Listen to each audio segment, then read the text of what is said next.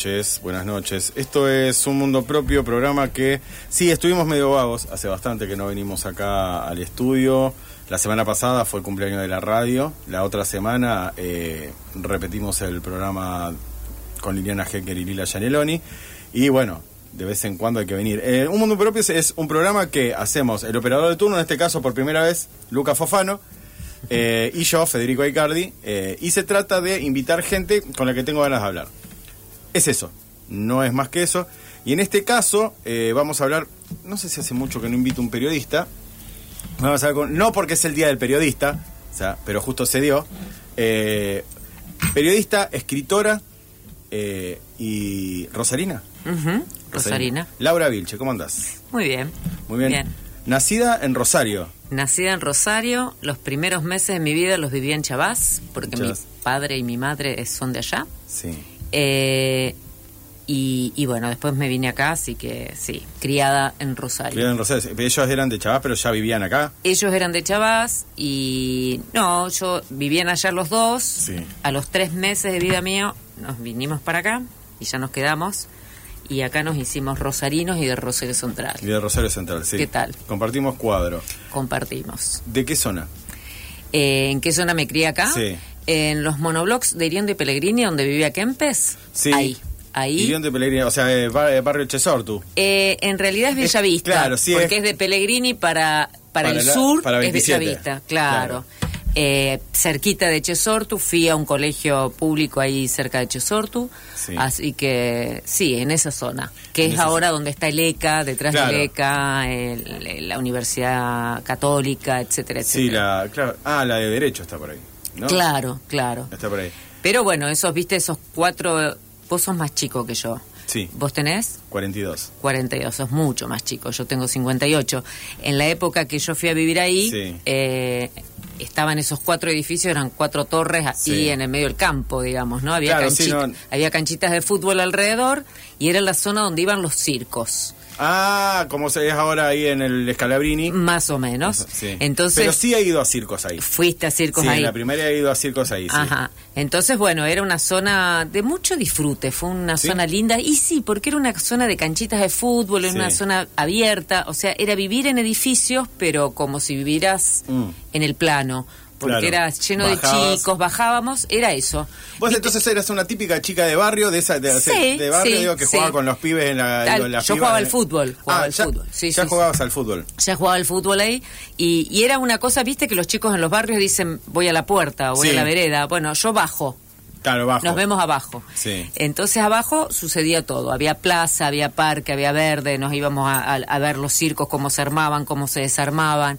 Era andar en bici, era, viste, esa ¿Tu cosa. zona hasta dónde llegaba? ¿Por dónde? Por- porque me imagino tampoco... Y hasta, sí, la Valle, hasta el Claro. Parque Independencia. Después como empecé a jugar al hockey, jugué Sí. al hockey en gimnasia esgrima, entonces Gimnasia esgrima. fui fui abriendo el espectro, me fui yendo Sí. para el lado del parque. ¿A qué edad te fuiste para gimnasia esgrima? Y eh, yo empecé a jugar al hockey a los siete años y en Ah. gimnasia esgrima eh, eh, me O sea, debo haber el ido- deporte, vos después te dedicaste a, digo, a la cultura y todo eso, pero podría haber sido periodista deportiva tranquilamente. Sí, tranquilamente. De hecho, trabajé en innovación. Ah, trabajaste en innovación. Sí, sí, sí. Yo era muy deportista de, de, ¿Sí? de jovencita, sí, de, de chica. A los siete años empecé a jugar al, al Hockey, hockey, sí. te decía. ¿En dónde? Y el hockey en Caranchos. Sí, Caranchos que está al lado del Recia, Sí, ¿viste?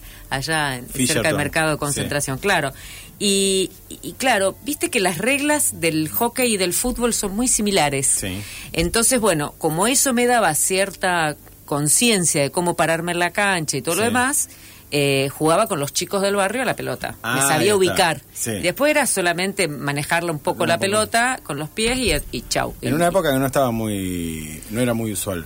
no, no, no era muy usual. De hecho, a los 13 años me acuerdo, no, a los 12 años, una señora del segundo monobloc me dijo, pero Laura, una nena jugando al fútbol. Y ahí, viste, ahí me cagó la carrera. la carrera, la- Sí, sí, me cortó las piernas ahí. Pero, diría Diego, pero me encantaba, me encantaba, Sí. me encantaba todo lo que fuera deportivo, jugar a lo que fuera. A lo que fuera. Sí, sí, me gustaba. y ahí, digo, te, te dedicaste más al hockey. Ahí me dediqué al hockey. eh, Porque de Carancho a gimnasia, digo, en el, en el imaginario rosarino, ya que sos rosarina, Sí. eh, era todo un cambio. No, no te creas, ¿No? ¿eh? No Porque- te creas, porque en la época que yo jugaba al hockey no eran muchos los clubes que tenían Que tenían. que tenían hockey. Ajá. Después el hockey se popularizó, Sí. eh, pero eran pocos los clubes que tenían hockey. Era Carancho, eh, al Racing al lado que era ya otro Colegio inglés, colegio sea. inglés, otra Sí. onda. Y después tenías Plaza, Gimnasia, Sí. el Jockey Club. Claro. Eh, éramos pocos. Y yo, con decirte, yo empecé a jugar a los siete, no había todavía infantiles, no había eh, Ah. divisiones inferiores. Entonces Sí. yo jugaba con chicas más grandes, realmente. Yo jugaba a los siete, ocho, nueve con chicas adolescentes. Duendes no tenía también, creo. Eh, duendes porque recuerdo una, tenía. profes- una profesora mía de historia, ¿Quién? eh, Maritimov. Ah, claro, sí, Maritimov, Maritemov. eh, conocida. Ella, Ojos bellísimos, Marité. Sí, sí, ¿verdad? no, la- la- la- eh, la- le mandamos un saludo también muy Le mandam- canalla. le mandamos saludos, muy, sí, muy, muy canalla. Ella decía, yo soy peronista y de central en la Mirá, escuela. Mirá. Era su, su Claro, en Duendes la gente Claro. era muy peronista. Claro, y mucha ella- gente peronista y de Central no sé. No sé, Pero- ella decía, soy peronista y de central. Mirá la voz. O sea, eh, de la, la Maritimov. eh, y me acuerdo que ella de- de- también, de, bueno, los IMOF en, en Duendes son, en el rugby Sí, son institución, institución, porque- pero ella decía que una vez estaba jugando al hockey y que su hija creo que le pasó al lado y le dijo, mamá, corre, y ahí se dio cuenta de que tenía que dejar. Dice, ahí dijo, bueno, ya tenía que dejar porque ella estaba cortando todo. Bueno, todo pero las sí. cosas, las cosas cambiaron porque, viste, después con el tiempo hubo divisiones infantiles, eh, adolescentes, y ahora están las mamis, qué sé yo. Yo cuando Claro. dejé el hockey lo dejé. Lo dejaste. Eh, sí, volví alguna vez, me lesioné, así que ya no volví más. Y además cambió muchísimo. ¿Sí? Es más o menos como el periodismo, sí. Cambió mucho. Porque en la época que yo jugaba, se jugaba en canchas de césped. Sí. Césped común. Ahora está el sintético. Ahora está el sintético y te cambia absolutamente el Claro. juego, porque antes La la, pelota pelota, vos la tirabas y picaba, qué sé yo. Ahora corre como Ahora corre terrible y vos tenés que correr mucho y cambió también, la las reglas cambiaron. Antes vos siempre tenías que jugar de frente al adversario, ahora Sí. podés dar 200, y- 200 vueltas en tu eje y no pasa nada, entre otras tantas cosas. Y bueno, cambiaron las cosas, así que creo que si volviera a jugar No lo entenderías. y no, me costaría. Era buena en mi época, pero ya es otra cosa. ¿Y a qué edad fue que, este, bueno, no sé, me fui, retiro? Sí. me retiré y creo que a los 21, cuando me fui de Ah, casa. jugaste un montón. Sí, jugué mucho. Ahí te fuiste de tu casa, dejaste el hockey, dejaste y todo. dejé el hockey, dejé la vida de club, que me había, había concentrado todo ahí, y empecé, viste, facultades, a escribir. Sí. Escribir siempre me gustó. Escribir siempre te gustó. Sí, siempre me gustó. Lo que no sabía que iba a terminar haciendo... De la vida, la vida de- escribiendo. eh, sí, o que iba a terminar eh, haciendo periodismo, trabajando Claro. de periodista, eso no sabía. ¿Y cómo, cómo, cómo, cómo ¿Cómo la- fue? cómo- cómo fue que caíste? en la- ¿Cómo que caí? ¿Cómo caíste en el Caí periodismo? en la- Porque te fuiste a hacer, digo, a facultades. ¿Qué facultades? Humanidades. ¿Humanidades? ¿Letras? Eh, no, O- no. hice no hice psicología, hice un paso Sí. por psicología y después me fui a ciencias de la educación. Eh, estaba ahí en Humanidades, Psicología. en calle Entre Ríos. En calle Entre Ríos. Claro, psicología funcionaba, claro, antes de mudarse a la Siberia. Y bueno, y empecé por ahí y mm, eh, bueno, fui maestra también, Sí. Ah. soy ma- soy maestra primaria. Sí. Y en un momento, eh, trabajando en una escuela eh, con una compañera, eh, que es Marcela Isaías, Sí. me, Marcela me, me convoca y dice, mira, se va a hacer un suplemento infantil en, en el diario La Capital. Su marido trabajaba en el diario La Capital, se entera, entonces dice, ¿no querés que hagamos algo juntas? Y lo hacemos. Y, bueno, empezamos a hacer un suplemento infantil. Yo ya ahí escribía cosas Sí. para, para infancias, para mí, cuentos, Sí. etcétera. Hicimos un suplemento infantil que duró un tiempo y después fui quedándome en la redacción y bueno, Sí. digamos que el oficio lo aprendí laburando. Laburando. Eh, ¿Cómo? Porque, viste, a ver, esto vos, vos lo dijiste recién. El periodismo cambió un montón. Yo me Mucho. acuerdo, imagínate, está bien, nos llevamos 15 años, pero en la facultad yo empecé, cuando empecé la facultad escribíamos a máquina. Porque, Claro. O sea, no, si bien existían las computadoras, escribíamos a máquina. Mi docente, uno de mis docentes era el Pato Mauro, entonces nos hablaba de, de las, de las redacciones. de- Compañerazo el pato. Claro, de ya no está, pero eh, eh, trabajando Claro. en el diario, pero trabajé con él. Pero después cambió mucho, Mm. digo, eh, cambió mucho el, la construcción de la noticia, el- Sí. esto, de no ir a los lugares, sino ya hacerlo, Mm. Por, digo, por acá, desde acá me fijo, no sé cuánto, y si nos acostumbramos, digo, a, a ver las fotos del Google Maps, ya, Sí. digo, en eso, ¿cómo, cómo, cómo, digo, qué rescatás de lo viejo y también qué rescatábamos de, de lo nuevo, digo, porque tampoco vamos a hacer unos, todo lo viejo era mejor. No, claro que no. No. Pero ¿cómo fue eso? Digo, Eh. ese oficio que fuiste aprendiendo, pero que a su vez te tuviste que seguir aprendiendo porque cambió demasiado rápido. To- Todos los días aprendes, Claro. pero y no es una frase eh, frase hecha, ¿eh? es así. No, mira, yo soy del periodismo con Sí. la guía telefónica, digo, ¿no? Claro. Yo cuando entré al diario, viste, buscabas los Sí. teléfonos en la guía telefónica, había un telefonista en el diario el que le pedías la- los, los llamados. Imagínate que no había. Yo hace 30 años, este año cumplí 30 años de periodismo. 30 años de periodismo. Que en realidad, vos decís 30 años, que mucho, pero no Sí. es tanto. Y los cambios fueron muy Muchísimos, rápidos. claro, muy rápidos. rápidos. No había internet. Hay que, a veces nos cuesta imaginarnos cómo trabajábamos. Sin- pero además sin la- celular, sí. sin compu. Pero fue, por eso la otra vez, no me acuerdo con quién, con quién hablaba, que, los cambios de la internet y del celular son de hace 15 años ni si- y menos, 10 años, 12 años, digo que eh, se apoderó de todo. Porque el internet era eh, accesible, pero no era tampoco lo que soy. No. Eh, y los celulares, los celulares menos el teléfono, por- te podías hablar por teléfono, mandar unos mensajes, pero esto de, Sí. de concentrar todo y mandar a alguien con un teléfono a hacer una cobertura y con eso ya ten- o sea, tenés que hacer todo, grabar, filmar, Sí. sacar fotos y todo eso, es actual. Es actual. Mira, yo te, digamos, parece distópico, parece una cosa rara, pero es así. Es no celulares, no existía el Google, no existía Claro. eh, Wikipedia, eh, todo lo tenías que ir a buscar y yo creo que eso eh, hacía hacía que hicieras un trabajo casi más, más artesanal, eh, más de salir a la búsqueda de la información, más de salir a la calle. Mm, yo esas son cosas que rescato. Sí. Porque me parece que la facilidad de Internet y la facilidad del, de- del celular ha hecho que sentemos demasiado el culo en las redacciones y no salgamos. Claro. Y ahí perdemos muchísimo el clima, perdemos cubrir determinados Y, sectores el- sociales. y lo, inesperado, digo. Lo inesperado. Claro, decís, che, fui ahí y me encontré con tal cosa. Tal cual. O sea, baja una nota y te traes tres. Claro. Que las haces después. Y no se nota, digo, yo porque eh, Muchísimo. se nota el que sale y el que no sale. O sea, digo, al leerlo. A mí me pasa, por ejemplo, digo, un compañero tuyo al cual vino al programa y leí su libro que es maravilloso, que es Martín Stoyanovich.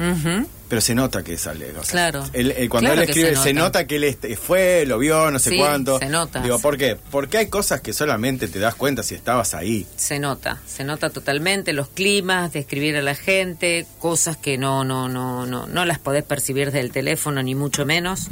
Lo que pasa es que cambiaron muchas cosas, Fede. Mm. No solamente cambiaron, eh, mira, hoy lo hablábamos con un compañero mío que es Hernán Lascano, ¿no? Sí. Decíamos con Hernán, fíjate, cuando yo entré a trabajar al diario, el diario La Capital Sí. vendía los domingos 100.000 ejemplares. Claro, sí, una locura. Uno de cada 10 eh, rosarinos Te lo tenía. un diario, más Sí. o menos, ¿no? Ese era el promedio. Hoy no llegás a esa cifra ni, ni a Na- palos. Nada ni a palos. nada vende 100.000 Claro, dólares. nada. No, el, el país de Madrid eh, también bajó, ¿eh? Sí, Ojo, sí, por que eso no es solo la- esto no es una cuestión del diario La Capital. No, el no. país de Madrid, mira, me había apuntado 436 mil ejemplares vendía los domingos en esa época y ahora, después de la pandemia, 80 mil con, eh, Con suerte. con suerte. En un gran día. Eh, sí, en un gran Es muy de día. periodista esto que estás haciendo. Sí, es muy de periodista porque yo todo lo apunto. Hoy en día, antes, qué sé yo, cualquier persona, cualquier joven, cualquier adulto leía el diario en papel. Hoy, Sí. si encontrás un pibe de un- Sí, sí. una persona de menos de 45 años con un leyendo un diario, es medio raro. Es raro, sí. Los pibes jóvenes leen eh, las cosas por Celular. por el celular, por Instagram, por lo que fuera, por Sí. todas las vías que sea. Entonces, no solamente cambió cambió todo, cambió la forma de leer, cambió el consumo, cambió Claro. la forma de escribir. Claro, cambió la forma ¿No? de escribir porque vos necesitas decirle lo más, lo más rápido posible, en- Sí. en, el menor espacio posible, Sí. algo. Sí. Que lo haga entrar a un lugar. O sea, digo, fuera del, del famoso clickbait de eh, tal cosa, no, a, a que no sabés qué sucedió en tal Sí. lado. Pero también la noticia, de por sí, está escrita en de una forma para que vos entres al portal y en el portal muchas veces ni siquiera hay información o hay información, pero muy escueta como para captar eh, en 40 segundos, darle Sí. dos o tres cosas. Sí. Digo, y tiene que ser todo instantáneo. Sí, tiene que ser todo instantáneo porque la competencia es ya, ya, subir ya las redes, ya, ya, Sí. ya, ya. Y la verdad que a mí eh, ese periodismo no me gusta nada. Mm. El periodismo actual, eh, de la rapidez, de la fugacidad, de la de, de esta cosa del clic, de, de mucho clic. Esto, esta frase que no se les queda de la boca a muchas redacciones, esto es va a ser lo más leído, Sí. esto es lo que le gusta a la gente, como si lo otro no, No no, fuéramos gustara. gente, Claro, no, sí, no fuéramos fuéramos gente, gente, lo que sí. nos gustan otras cosas. Yo sigo apostando y creo que me voy a quedar, eh, nos vamos a quedar poco en esto, pero yo Sí. sigo apostando a las buenas historias. Yo creo que una buena historia bien Sí. contada. No hay eh, con qué darle. No hay con qué darle. Si vos seguís tratando de seducir y de informar al lector, no olvidarte que enfrente tenés un lector. Sí. eh, a mí me parece que ese es- tiene que ser nuestro esfuerzo. Sí. Eh, después, obviamente, salir, para mí es una BC, salir, eh, chequear la información. Sí. Hay miles de ejemplos de, de cosas que por copiarse y pe- eh, copiarlas y pegar Sí, eh, hemos cometido errores y, y todo el mundo los comete. Mira, hay una palabra muy común que es eh, breaking news, ¿no? Sí, Ahora sí. es todo breaking news. Yo los lunes y los viernes, por ejemplo, de la semana me dedico al breaking news. Breaking news no es ni más ni menos que la última noticia. Sí. Entonces es un trabajo realmente como de fiambrería. Sí, Sacás sí, las ese- notas ese- como chorizos Sí, sí, y en 100 general, gramos de esto.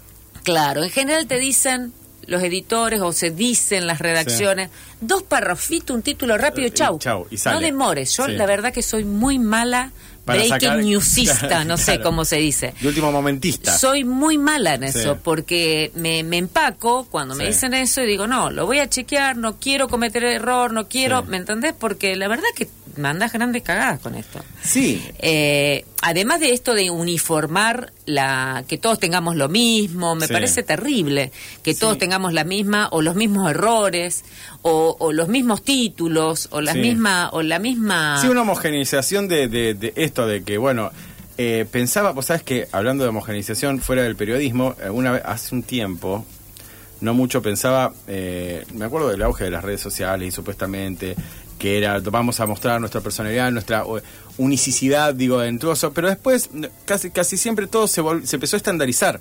O sea, hay que hacer esto, Sí. hay que hacer esto. Eh, Sí. La otra vez pensaba en eh, los videos, digo, por sobre todo de, de libros, digo, gente que reseña libros. Entonces todos reseñan de la misma forma, entonces agarran un libro y hablan en una voz. Hoy me compré un libro. Y, se, digo, y todo termina siendo... Sí. Eh, Uniforme. Uniforme. Sí, Por- plano. Claro, porque supuestamente eso pide. Y pues, sí, yo lo que en realidad, si quiero que alguien que me recomiende un libro, digo, quiero que me lo recomiende no de una forma, porque hay un manual de estilo que directamente es como una cárcel. Sí. O sea, se hace de esta forma. Viste que te dicen, para internet es de esta forma. ¿Hasta dónde? Mira, hay, hay cuestiones, digamos. En una, una redacción es mucha gente que no piensa eh, lo mismo en líneas Claro. generales, no actúa de, lo- de la misma forma, no escribe de la misma forma y debiera haber un criterio o al menos una línea editorial. No siempre sucede. No. No, no siempre sucede. Y suele pasar que cada uno escribe como se le canta. Y así son los resultados. Claro, ¿no? sí. Así que alguna línea, alguna línea mínima o alguna línea clara editorial Sí. Hay que tendría, tendría que ver.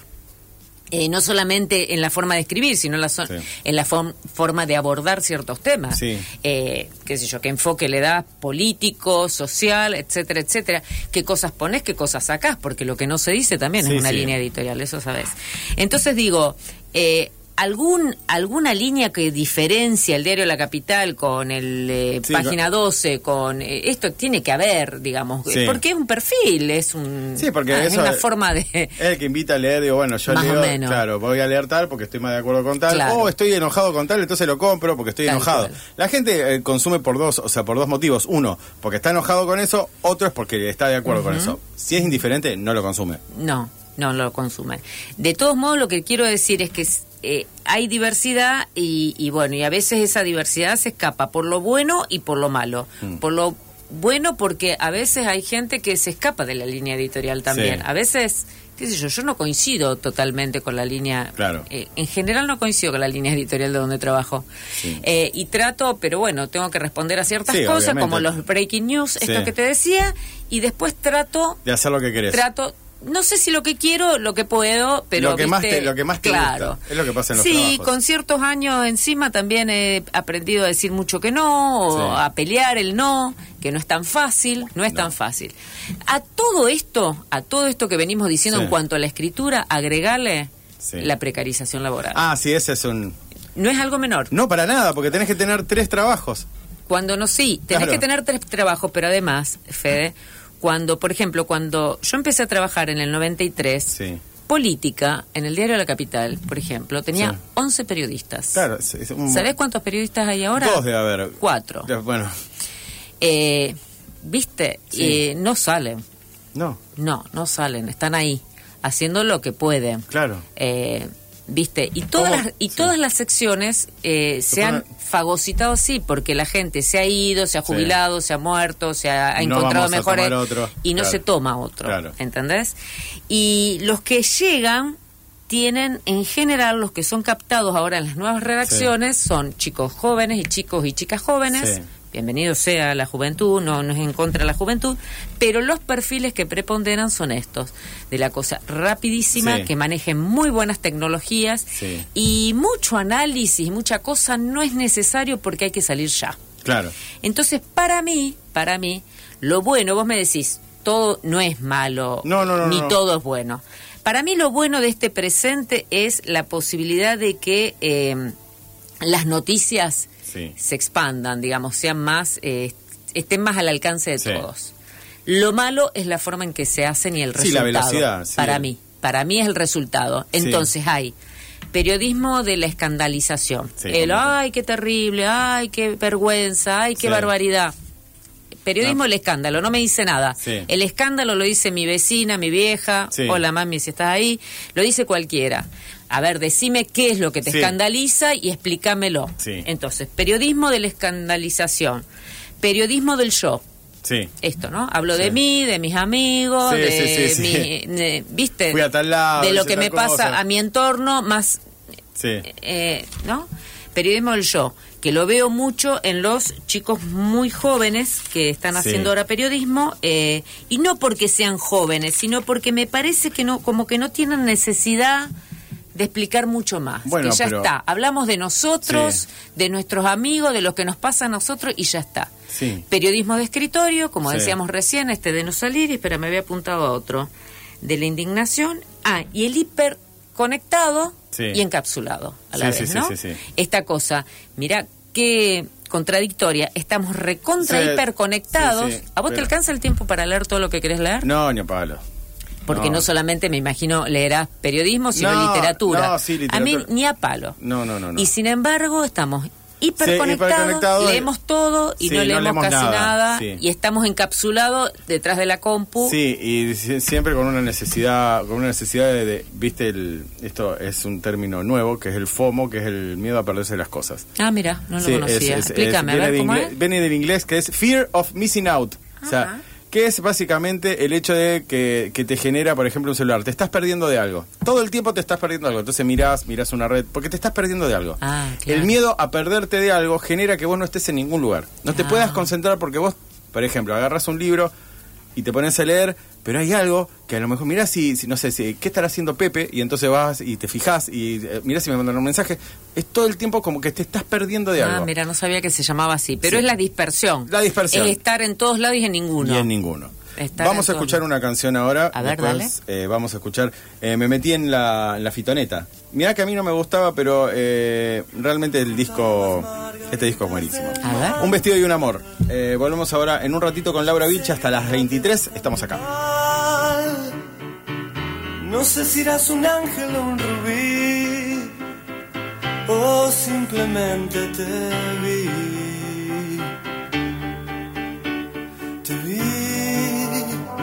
saliste entre la gente a saludar. Los astros se rieron otra vez. La llave de mandala se quebró. O simplemente te vi. Todo lo que digas está de mal.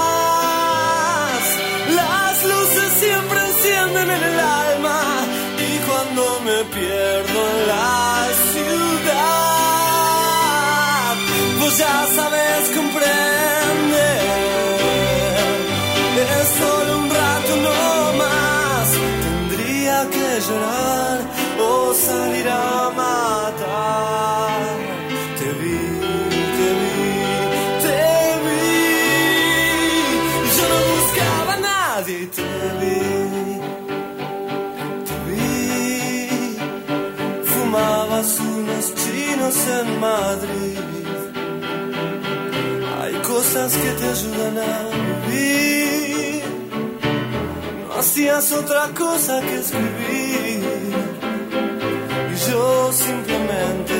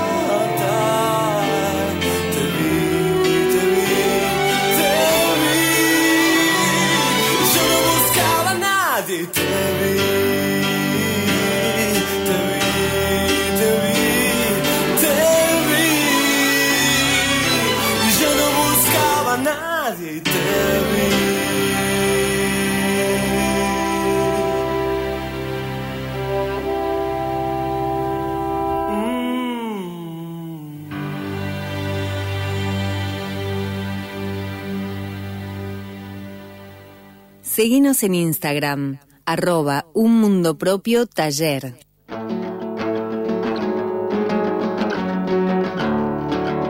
10 y 33, no quiero. eh, mm, no quiero y, eh, seguir esta cosa sin decirle a la gente que puede llamar. a- Digo, llamar no. No, llamar no. No. Mandar Escribir, mensajes, claro, mandar claro, mensaje. mandar mensajes al 153 886677 para preguntarnos algo, cualquier cosa, a Laura, a mí, a Lucas, que pregunten. Lo que sí, ahora hablando de preguntas, eh, Sí. era esto, sa- saliendo ya del periodismo, sino, ¿qué es lo que te lleva a escribir para infancias? ¿Quién me lleva? Claro, ¿qué te lleva? Digo, yo siempre pienso que uno tiene. eh, cuando uno escribe es porque tiene algo que decirle a alguien. Sí. O sea, a alguien, eh, un lector modelo. Mira, quiero decirle algo a alguien. Eh, hay, hay temas, digo, que uno quiere decírselos a cierta gente y hay, te digo, y hay temas que esto, digo, escribir a las infancias es porque le quiero decir algo Mm. a los chicos. o a No, no, las yo quiero que ellos me digan a mí. No hay nada, nada que disfrute más Sí. que escuchar a un pibito o una pibita. Tiene un nivel de locura y de- Sí. tiene un imaginario que a mí me vuelve loca. Y que a veces, eh, bueno, me lleva a pensar que, bueno, yo también fui así chiquita, chiquito, eh, y que podía, mm, tenía también ese nivel de locura. Mira, tengo un libro terminé ahora en el verano, Sí. ¿viste? Tengo algunos, te los traje. Tengo Sí. cuentos rayados que ya están publicados, son 15 cuentos que me publicó Caro Musa de Libros Silvestres que estuvo acá. Esperemos que estemos mucho mejor de la fiebre cuando vino. Que cuando vino. Después tengo Gato enojado en la casa de ratones, que es un Sí. solo cuento que habíamos largado con el Juan Evaso. Sí. Y Eh, después en el y diccionario de las cosas inútiles. Participé con dos, dos palabras. Ahora este verano hice otros cuentos. Sí. Que También todavía para chicos. también para niños que no Sí. están publicados en realidad no sé si son totalmente para niños los protagonistas son niños y niñas Sí, pero no sé si son totalmente para niños o niñas porque sí. no son niños ñoños Sí. ni son niños inocentes Claro. ni aniñados son niños que Son- tienen oscuridades, Sí. como tenemos todos cuando somos niños. Sí. Tienen oscuridades, algunas miserias, envidias, eh, celos, eh, Sí. tienen eh, cierta... Son un poco sádicos algunos. Sí, Entonces son cuentos con voces de niños y niñas Sí. con todas estas características. sí. Eh, encontrar, yo cuando la fui a ver a Hecker, gracias Sí. por traerla, con Lila, ellas hablaron mucho de los, Sí, ¿viste? de las voces de los De las niños. voces de los ¿Te acordás niños, cuando sí. estuvieron juntas? Y, y- y- y Liliana me dijo, los niños son malos, dice, o sea, esa claro, cosa como... claro. Eh, y yo pensé mucho que me hablaban a mí las dos, porque yo dije, mira vos, porque yo, el desafío de este libro Mm. Sí.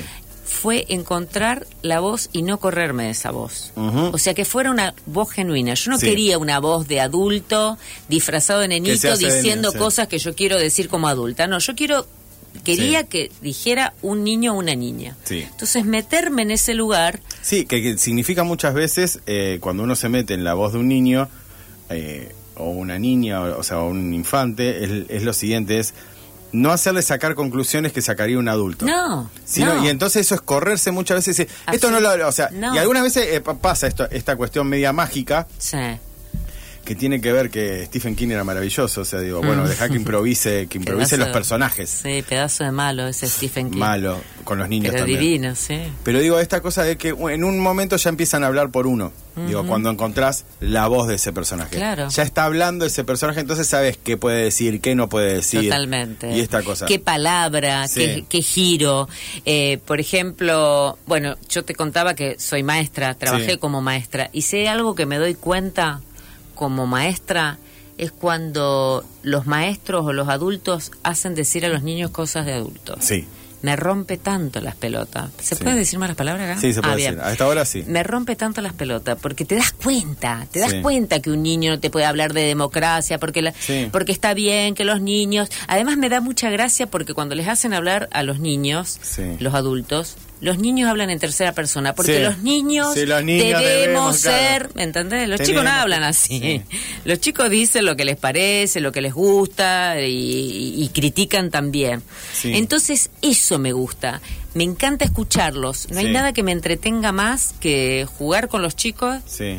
pero no porque soy buenita y soy eh, una, una maestrita Sí, sí. jardinera perpetua, sino porque me encanta jugarlos, observarlos, escucharlos, que me, Sí. que me reten, que me peleen, que me digan cosas, que me enseñen cosas. Me Pero encanta. eso transformarlo en cuentos. Y eso, Claro, transformarlo en cuentos, transformarlo en cuentos. Por Porque podés, ejemplo- si no, sentarte y ser terapeuta, y escuchar a los no, niños. no, digo, porque es otra cosa. Claro, es ahí otra está. cosa. Hay, hay historias ahí. Eso mismo. Porque un terapeuta, bueno, trabaja con el, qué sé yo, el discurso de los chicos posiblemente o sus gestos y, y, bueno, analiza eso. No, no, yo no, no voy a analizarlo. Yo lo que quiero es que los chicos me cuenten una historia o contar una historia donde los chicos Sí. estén en, en el centro, ¿no? Sí.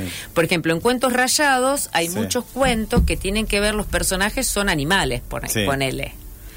Pero en este último que hago son los chicos los personajes. Sí. Chicos o chicas que dicen o hacen o viven cosas. ¿Y cómo se, eh, digo, o por lo menos digo esto que vos estabas diciendo, cómo no caer? Viste que es muy difícil eh, no caer.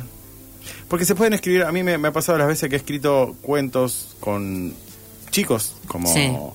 eh, protagonistas. Sí. Son- le pasan cosas, no es que le pasen, le están pasando cosas terribles. Ajá. Terribles digo en el sentido de, de, de que lo terrible es que el mundo adulto es terrible y ellos no saben qué hacer porque todavía mantienen una inocencia que el mundo se, se va a encargar de aplastarla. O Mm. sí, sea, porque en el mejor de los casos. En el porque mejor de los, los niños, casos, sí. los niños son abusados, los Sí. niños eh, son asesinados, o sea, me estoy poniendo Sí. oscura, pero te quiero decir, los chicos sufren cosas. Pero te cuento, mira, un- una anécdota en particular. A ver. Hay un cuento que... A mí cuando era chico, una... Vamos a poner una niñera, pero no era una niñera, una chica que venía a limpiar a casa, eh, que mis viejos no estaban, me sentaba en la baranda del sexto piso. O sea, me sentaba, o sea, yo tenía dos años, yo obviamente no lo recuerdo. Ajá. O sea, pero mi hermana me lo contó, o sea, y me Ajá. decía, y el día que me lo contó, mi hermana se queda como paralizada porque se recuerda verme a, a mí sentado en una baranda de un sexto piso con una mina que después tuvo millones de problemas, o sea, eh, en...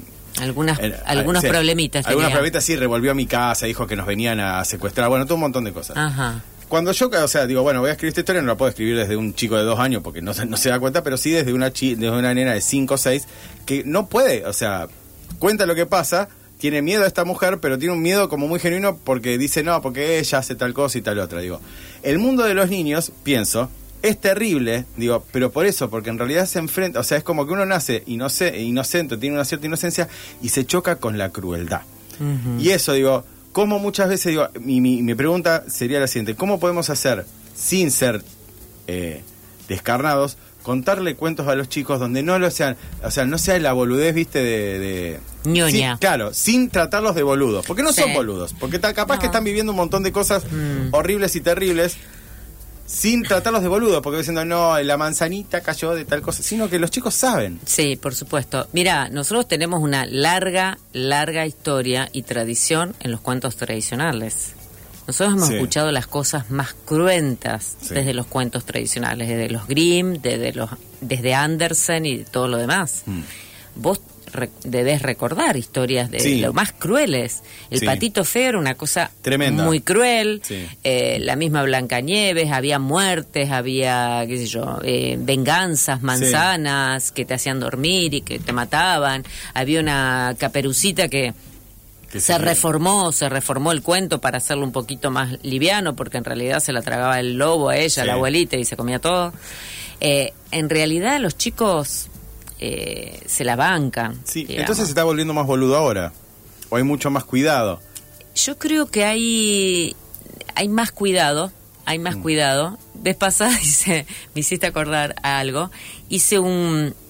Fui una charla de, de que cruzaba cine con literatura. Sí. Eh, cine, infan- eh, perdón, cine con infancias. Sí, Entonces veíamos películas de los años 70 o anteriores y pensábamos, entre los que estábamos allí, con Pablo Romano la, la Sí. la charla, y, y pensábamos allí si esas películas hoy serían posibles de hacer. no, o sea, yo te puedo hacer por lo menos cinco, te puedo decir que no se no las podría ver un chico claro. de seis años. Eh, y claro, o no, las, o, no, o no te animarías a hacerlas Claro, por sí, ahí, sí, no, no. ¿viste? Porque, qué sé yo, serían cuestionadas y todo lo demás, porque se, no sé, me- a mí me parece que se ha edulcorado un poquito la infancia en este, Sí. en este, y a mí me parece que la infancia no se tiene que edulcorar nada, porque la infancia, ya te digo, sufre cosas terribles, a veces no las puede explicar un niño. Sí. Esto que le pasó a tu hermana, Sí. mirando esa escena que debe ser terrible para una chiquita, vos Sí. imagínate. Me parece fantástico. Ojalá ella la ponga en palabras, en cuento, o la hagas vos, ¿no? Pero digo, tal vez una nena no pueda explicar en ese momento qué era lo que le pasaba, digamos, o qué era, o no podía describir a esa chica. ¿Qué estaba haciendo con vos en, en una baranda?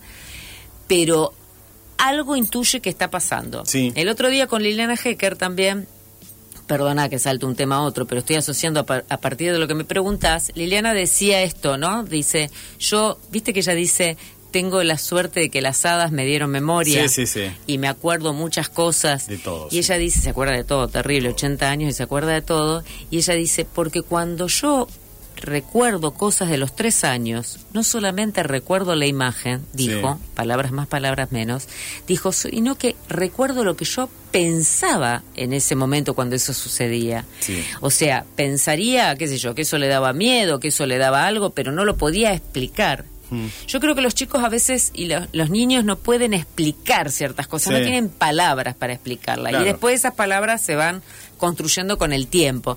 El otro día una amiga que se está animando a escribir, estábamos charlando de algo y me dice, sí, porque yo tengo un recuerdo de infancia que una señora muy gorda, eh, estábamos tomando el té en la casa y, y me dijo, espero que no se enoje que le cuento la anécdota, me dijo, mira, se va tu papá.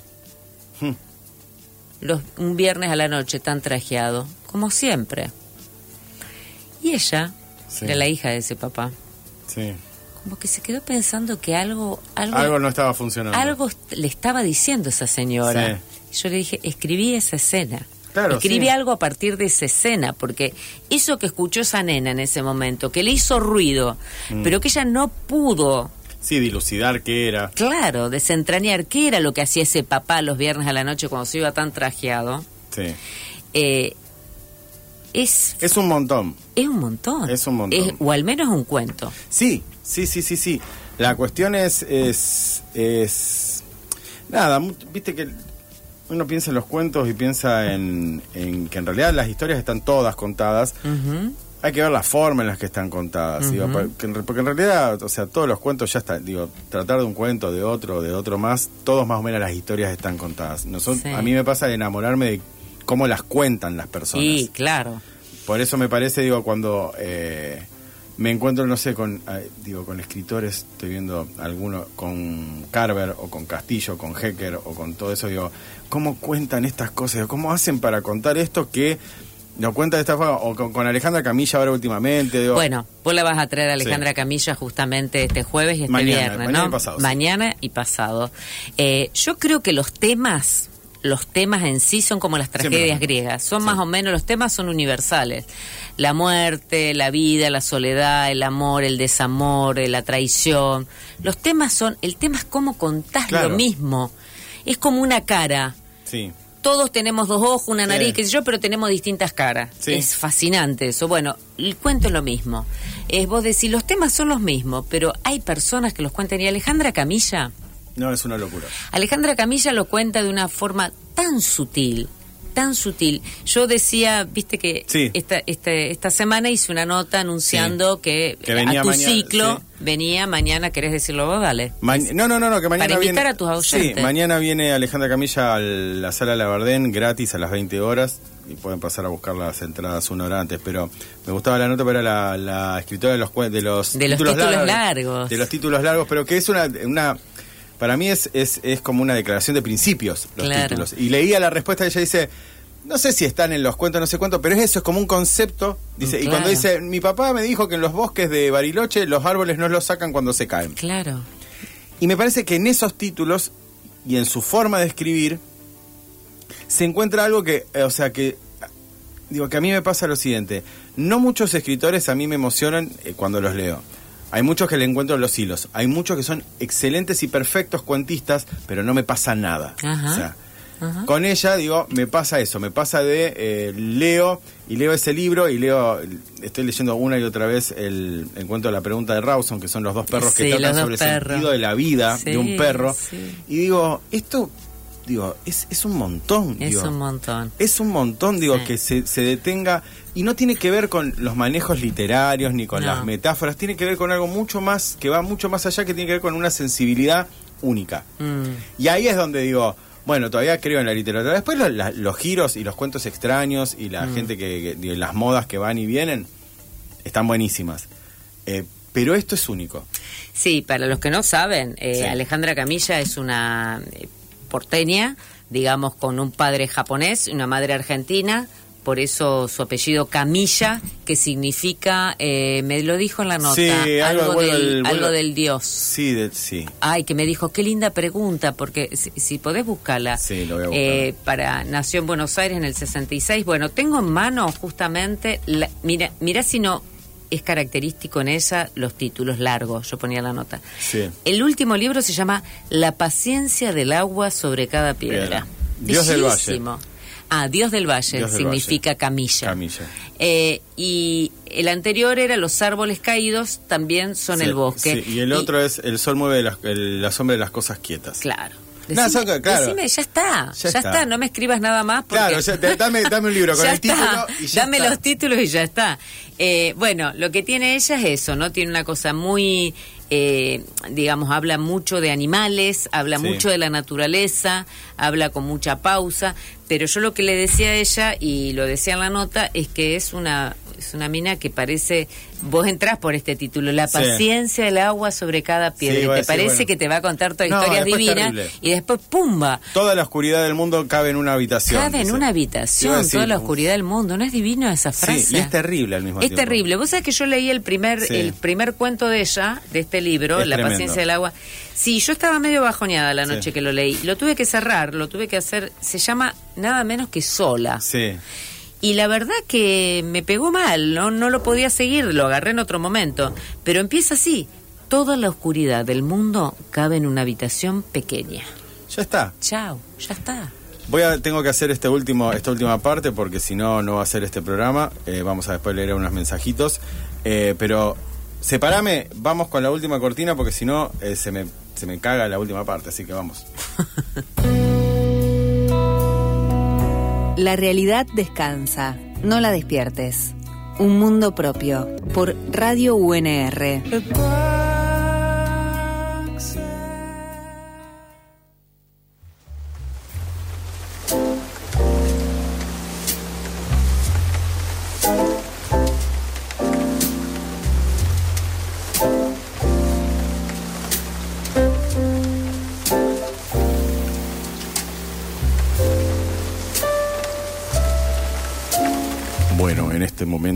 Es la parte donde yo cambio la voz y hago esto porque yo tengo un programa para hablar así. ¿Ah, sí? Sí. Eh, pero tengo una excusa para esto eh, y es una pregunta que es la siguiente, Mm. que es ¿qué te enamora de la vida aún? ¿Aún? Aún. Es media pesimista por el aún, pero puedo decir ¿qué te enamora de la vida? A mí me gusta ponerle el aún porque le da un- una vuelta de El, tuerca. el todavía sería Claro, aún. todavía, claro. ¿Qué me enamora de la vida? El amor. El amor me enamora. Los chicos, lo que te decía recién, Sí. y un buen vino como el que estamos tomando en este momento. Te agradezco muchísimo me No, hayas invitado a un vino. Por favor. Me enamora eso y me enamoran las buenas historias. Las buenas historias. Mm. Me gusta eso. Eh, ¿Cuándo te das cuenta que hay una buena historia? Y No, cuando te enamora vos, cuando- me imagino. Cuando me agarra de, de la solapa y no me deja. Claro. Cuando me la llevo a la cama, al baño, a- Sí. al ómnibus. Yo, en general, esto no es impostado. ¿eh? Sí. Yo voy así por la vida. Con libros. Le estoy, sí, con libros, con agenda, con papel. Sí. Yo te decía, viste, la- la- el sí, que tenés el, el- cuader- el cuadernito, lo el tuyo del periodismo, cuaderno. el periodismo, viste, tiene todas las nuevas tecnologías, todos los rollos, Mm. pero a mí dame un cuadernito y una viroma y ya está. Sí. No me des ni siquiera ya el grabador, porque no... Y no sé si está buen, bien o mal, ¿eh? Tal vez yo me tendría... Es la tendría, tuya, no. tan- tendría que aprender. Sí. Pero yo creo que se puede hacer una buena historia con un papel y un lápiz. Sí. Escuchando bien, tratando de escuchar y Sí. mirar bien, no necesitas mucho, mucho más, qué no. sé yo. Y esto, vos sabés que me quedo con otra cosa eh, antes de leer. Bueno, te voy a leer así dos mensajes, después te voy a hacer Dale, una pregunta. Dice, dale, lee. En Los vecinos de Julio Cortázar, al protagonista le pasa algo tremendo. Mm. Y en el final del juego, ni te digo, dice. Y cómo hacía don Julio poniendo a laburar la imaginación que suele ser peor que cualquier palabra, dice Laura, una tocaya, gracias por el programa, dice. Ah, y mira Alicia bueno. nos dice, hola, que Laura cuente un cuento o la historia del diccionario de las palabras. Compren el libro. Compren el libro o le piden después a ellas y, o sea, le- después le vamos a pasar el teléfono a toda la gente para que le pidan Dale, cosas. dale. No, pensaba esto eh, que, me, que me, me quedó ahí como rebotando es muchas notas, digo, de... En ciertos portales, pienso en las culturales que son las que más leo, se trata más sobre la experiencia del, que, del, de- del, del periodista sobre lo que Ah, está haciendo sí. que sobre el entrevistado. Sí. O sea, digo, no fui Qué hasta... feo, ¿eh? Que cuando Claro, hacemos digo, eso, ¿eh? ¿y pero yo por- lo he hecho también. Sí, yo también lo he hecho, digo, digo Qué pero... feo, qué narcisistas que somos, por favor. ¿Por qué? Y además en el día del periodista, viste que el día del periodista debe ser uno de Mm. los días más, o sea, nombrado y dice, no, nosotros que hacemos tal cosa. Nosotros hacemos cosas así. Cortémosla, tampoco Claro. somos lo- lo- los, los primeros trabajadores. Claro, pero- pero pensaba en No, eso, somos digo- muy narcisistas, somos Sí. muy vanidosos, sí. ¿Cómo? Eh, y, más, y esto pensaba, digo, en, en que, bueno, vivimos en, un, en una época ultra, mega, hiper narcisista, donde todo el tiempo estamos exponiéndonos, diciendo, mira lo que estoy haciendo, mira lo que estoy haciendo, Mm. mira lo que estoy haciendo. Sí. Pero ¿cómo poder, digo, desenchufarnos de eso? O sea, digo, eso, ¿cómo, o si el ejercicio este, digo, de, bueno, le estoy haciendo la nota a tal, yo no tengo Mm. nada que ver, el que tiene que hablar es tal. Claro. Mira, Leila Guerriero Sí. lo dice siempre, hay que ser invisible en una entrevista. Hay Mm. que ser invisible, no tenés que dar datos. Yo en general en las notas, mira, estoy usando un yo, Sí. ya. Bueno, pero esta, en Eh, este caso son la entrevistada, así que... Eh, sí, eh, o sea, me lo permitís. Sí. Por ahí suelo poner mucho en las notas, eh, como un cliché, le dijo al diario La Capital, que Sí. sería yo en ese caso, ¿no? Pero por una cuestión de que, viste, el diario tiene que estar ahí vendiendo su nota. Sí. Pero la verdad que hay que pasar eh, de largo. Ahí Sí. habría el. Supuestamente. Tiene que ser así, el entrevistado tiene que ser la- el, el protagonista. Sí. Eh, Viste, a mí me da mucha vergüenza, por ejemplo, eh, esto lo he hecho también, ¿eh? Pero sacarme fotos con el entrevistado, Claro. a veces de Cholula por ahí entrevistado, pero a ver, me parece que hay que entender que porque yo entreviste a alguien interesante no me transforma en En interesante. interesante, claro. Sí, sí, sí, o entrevisto a una buena escritora, no soy una buena escritora. Yo la entrevisté a Camilla, pero eso no me hace una escritora como Camilla. Como yo, le decís. ¿Me entendés? Claro, no no hablamos de igual igual, perdón. El señora usted es la protagonista Claro. y es la señora escritora. Esto es así, ¿me entendés? A veces uno se mata por por tener buenas notas y yo entrevisté a este, yo entrevisté Sí. al otro, qué sé yo. A veces, se, suponete, se muere alguien o- y todos empiezan a contar Sí, la primera, eh, la, vez- la última vez. La última vez o la vez que yo lo entrevistó o el, el, el suceso de esa persona con él. Ahí está. No, ¿viste? Ahí está. Eso a mí me alucina. Pues, por ejemplo, no sé, muere mañana No me mates, toco madera. por favor. No, no, toco, toco madera. Eh, la otra vez lo pensaba, ¿sabes con quién? Con Liliana. Con Liliana Hecker, digo, que la, tuve la suerte de conocerla. Realmente me, me enamoré de, de- de una mujer de 80 años que nos terminó contando anécdotas con sí. Borges, viste, un montón de cosas. Digo, gracias, digo, gracias Liliana. Pero pensaba, digo, mira si mañana se muere Liliana. Digo, ¿qué le va a pasar? Digo, Entonces yo no- vos vas a contar Claro, no la historia de cuando la trajiste y esto. No tengo ganas, esa cosa, digo, Sí. porque me parece una falta de respeto. Pecamos de eso. De eso, porque en realidad no estoy haciéndole honor a la persona, estoy No. diciendo yo, Yo. que la conocí, Claro. digo, pude hacer esto, pero entonces todo termina siendo una excusa para hablar de mí. Claro. Y eso es está lo- mal. Y bueno, es lo que yo te decía antes del Claro. periodismo del yo. Pero nuestro nuestro oficio es muy narcisista, muy Sí. vanidoso. Eh, qué sé yo, tenemos la firma y la fotito ahí en la nota y Sí. eso nos hace igual que no nos pongan la firma y o que la pongan cuando cometemos un error. Somos muy narcisistas, es así. Debiéramos pasar absolutamente desapercibidos, Desapercibidos. debiéramos ser mucho más, eh, no sé, más eso, más humildes, ¿no? Sí, y en la Pero no literatura, ¿cómo te llevas con eso? Y en la literatura, no soy del ambiente de la literatura, pero No, sé, pero digo, en sé tus que libros, es- cuando vos escribís tu libro, vos sabés, o sea, Ah, no, porque no me siento totalmente Claro. del ambiente de ¿No? la literatura. No, no me siento una escritora. Yo escribo, pero no, la verdad que igual que yo trabajo de periodista, pero no me siento una periodista. Sí. Frente a otros periodistas, qué sé yo, qué querés que te diga. Yo siento, sinceramente, esto no es un acto Sí, humildad. no, no, ¿eh? no. No me siento, a veces hasta me cuesta decir soy periodista. Obviamente y todo el mundo me saludó por el Día de Periodista y yo lo agradezco, pero qué sé yo, yo a veces me miro a otras personas que trabajan de esto y lo hacen tan bien que, viste, me, me da un poquito de pudor. Y a nivel de escritores, también, yo escribo, pero... a mí me pasa lo mismo, yo pienso lo mismo, ¿eh? ¿Viste? O sea, porque Me vos decís, vos, que- ah, vos sos escritor, y no, mirá. Y no, escribo. Escribo, escribo. tengo o sea, la suerte a lo mejor de sacar un libro, capaz dos. Sí. Escritores son los que leo y me gustan, o sea, Claro, ¿me entendés? claro. Y capaz que a ellos les pasa lo mismo, o sea, Seguro. eh, digo, no puedo decir, no le puedo decir, est- esta es la cuestión. No, yo no me no considero le una puedo ir a decir a, no sé, a, a esto, a, a Liliana Hecker, yo también soy Claro, escritor. No, no, me, no. da, me daría una vergüenza. Claro, no se puede. Por favor, señor. Todo bien, Eh, o sea, y no está mal decir, che, me siento menos que vos, porque ella dirá, no, bueno, es lo mismo. No es lo mismo, No, para nada, no, voy a llegar ni a tus talones. No, no. O sea, y, No, y tampoco no sé si quiero llegar. Lo que te Claro. quiero decir, uno, yo no vivo de la escritura. Claro. Eh, o sea, sí es un oficio, el periodismo para mí, y sí tengo un salario, vivo de mi salario. Sí. Eso así. Pero no vivo de la literatura. Claro. Eh, y si viviera, no sé, me parece que hay gente tan grosa. ¿Viste esa gente que vos lees y vos decís, qué hijo de puta? sí, sí, sí. Era, qué hijo Sí. de puta, ¿cómo hace para hacer esto? Me- ¿Cómo hace con tan poco? A mí me pasa eso, por ejemplo, lo, lo hablábamos recién fuera de micrófono Sí. con Carver, me gusta. Sí, sí, no, Con, bueno, ahora no me va a salir el otro. Chiver. Me- no, Chiver Ah. no. Eh, eh, tendríamos que ir por la nacionalidad Ford, me sale sí, es norteamericano, pero ya murió, pero no, me- Ah. no me va a salir ahora. John Ford, no. No. Eh, bueno, nada, esa gente que, que, que leo y digo, qué grosso lo que Sí. logra. Bueno, nada, yo escribo y me, me gusta escribir, me entretengo. No hay día que no escriba. Claro. No hay día que no escriba cosas periodísticas o cosas de literarias. Sí.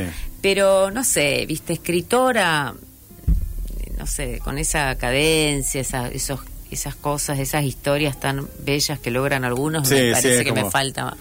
Me falta. Pero bueno, tenemos mientras tiempo. seguir escribiendo, o Mientras, claro, mientras estemos vivos seguiremos aprendiendo. Ahí Alicia, que me parece que es una amiga mía, creo que es Alicia Oleaga, eh, creo, eh, dijo que cuente algo. El diccionario enciclopédico Sí. de las cosas que nos gustan es un diccionario hecho por, eh, editado por Libro Silvestre, donde Sí. participamos un montón de escritores y escritoras santafesinas. Y entonces, eh, Caro Musa, que es la editora, nos dio, nos dijo que elijamos letras. Sí. Yo elegí la H de hueco y la W Sí. eh, para Guares Mares Singapure. Ah, mira. Sí. Guares Mares Singapure era una palabra inventada por mi papá. Mi Mirá. papá era un gran mentiroso y como gran mentiroso, gran cuentista. Sí, obvio. O sea, te hacía el cuento. El cuento. Vendedor, Sí. mentiroso, un chico perpetuo, un adolescente perpetuo. Entonces él hacía, ponía los dos dedos así, Sí. los índices y el, y, Y hacía y el pulgar y hacía pistolitas y te decía, Where is Mare Singapore? Ah, era medio western. Se hacía el, eh, Ah, hablaba en inglés en western. Entonces él eso lo hacía como un juego con Sí. nosotras que éramos sus hijas y nuestros primos y él, bueno, entonces yo definí en este diccionario que era el Where is Mare Singapore. Y ahí lo pueden encontrar. Te tengo que Ahí despedir. porque son las, 20 las Ya 23.01. estamos. Sí, sí, pasa rápido. Mira vos. Una- Estuvo lindo hablar al cohete. ¿Viste? Vos me dijiste, vos me dijiste que no, no buscabas coherencia en este No, en no, este programa donde yo varias veces te puse Icardi Sí, en lugar sí, de eh, a Icardi Ah, de Icardi. y, y te dije bueno podrías ser Icardi y yo Sí. tu Wanda, ¿no? Sí. Pero bueno salió bastante Salió bastante bien. bastante coherente. ¿Puedo pasar un chivo Sí, rápido por antes favor. que me despidas? Sí. Mañana y pasado, no Sí. quiero mezclarme con No, las no, no. actividades que vos organizás, tienen otro tenor. Sí, no hay problema. Eh, se va a pasar Maelstrom 2001. Maelstrom 2001 es un documental que se va a pasar gratuitamente mañana en el Cairo a las 20.30. Eh, tiene que ver con las los asesinatos, Sí. los 36 asesinatos eh, que ocurrieron en el país en el 2001 por las balas de la policía, por la represión policial. Eh, bueno, este documental eh, se va a pasar en el Cairo gratuitamente mañana a las 20.30 y el viernes a Sí. las 18 en una mesa que se llama Memoria, Justicia y Ciencias se va a debatir este tema con Julia Soul y Gloria Rodríguez, que son eh, investigadores del CONICET, y yo que me invitaron como periodista para que comente, nada más. Buenísimo. Entonces, mañana 20.30 en el Cairo, pasado a las 18 en, en Humanidades. en Humanidades y Artes. Ajá. Bien, donde también está la feria de, li- de- de editoriales independientes en Ah, Humanidades, así que hay, hay, un de montón todo. de actividades culturales este fin de Sí, semana. este fin de semana. Sí, sí. Lucas, eh, decime que grabaste el programa. Gracias. Entonces, Gracias, Lucas. Mañana lo van a poder escuchar en Spotify, así que nos vemos el miércoles que viene. El miércoles que viene va a estar, obviamente, la charla de mañana con Marcelo Britos y Alejandra Camilla, escuchándose acá por la radio. Lo dejamos a la gente de Vino de Conversación. ¿Te quedás ya? Porque ya me dijeron que se No. ¿No? Ah, bueno. no, esta vez les dije que no. Esta vez no se puede. Nos vemos el miércoles que viene. Chao. Chao. Radio Universidad 103.3. Radio UNR.